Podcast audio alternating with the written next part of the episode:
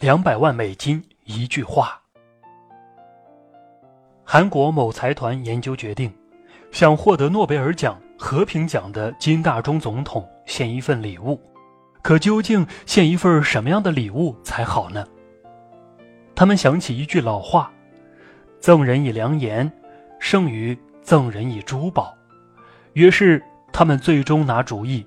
不惜花重金购买美国民主制度的经验，以此为厚礼献给金大中总统。英国剑桥大学的纽纳姆学院，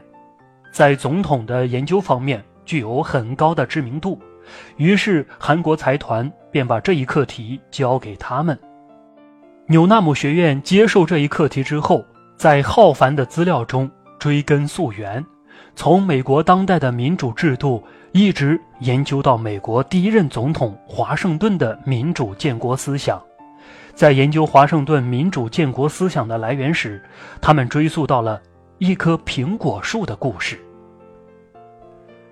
华盛顿十四岁的时候，在自家的后院栽了一棵苹果树。他父亲见到后对他说：“你若想将来吃到苹果，就应该把它种在有阳光的地方，并且不断的给它浇水施肥。”在转身离开的时候，父亲又加了一句。如果你帮助别人得到他想要的，你就能得到你想要的。纽纳姆学院的研究结论强调指出，史料上明确记载，华盛顿在1787年费城立宪大会上曾反复使用了他父亲当时说过的这句话，正是这句话影响了华盛顿一生的奋斗方向，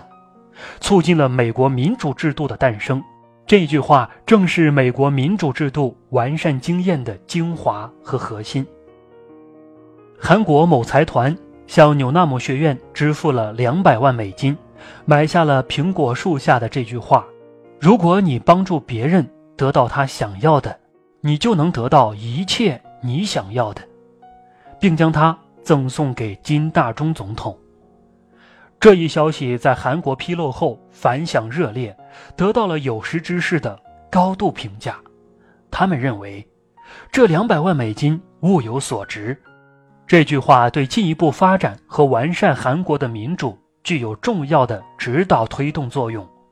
更没有想到的是，不少国民竟然自动捐款给贡献这一项研究成果的财团，使他们的股票直线上升。从此，韩国财团花两百万美金买来的这句话，成为家喻户晓、人人皆知的名言，成为许多韩国人指导自己生活的行为准则。百分之百的人都想得到，其中百分之九十九的人希望自己得到，而别人不得到；只有百分之一的人愿意让别人先得到，然后自己得到。先让别人得到的人，自己得到了很多；不让别人得到的人，自己什么都得不到。